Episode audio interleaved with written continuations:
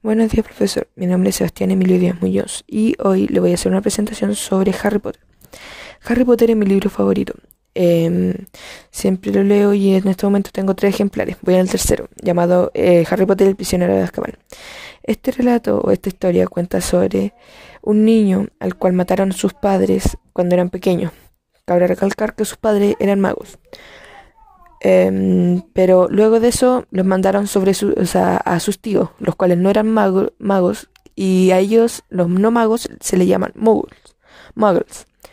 Em, luego de esto, hasta cuando cumplió 10 años, em, vinieron a avisarle que había sido reclutado por la escuela de Howard de magia y hechicería. al saber esto, eh, sus tíos no lo querían dejar ir, pero al final lo pudo convencer y fue. Aquí es donde conoce a sus tres, a sus dos mejores amigos, Hermione y Ron, los cuales eh, hacen muchas aventuras juntos. Este libro me gusta más que nada por su trama, es muy interesante y realmente es muy graciosa por cierta manera. Y bueno, esa fue mi presentación, espero que le haya gustado.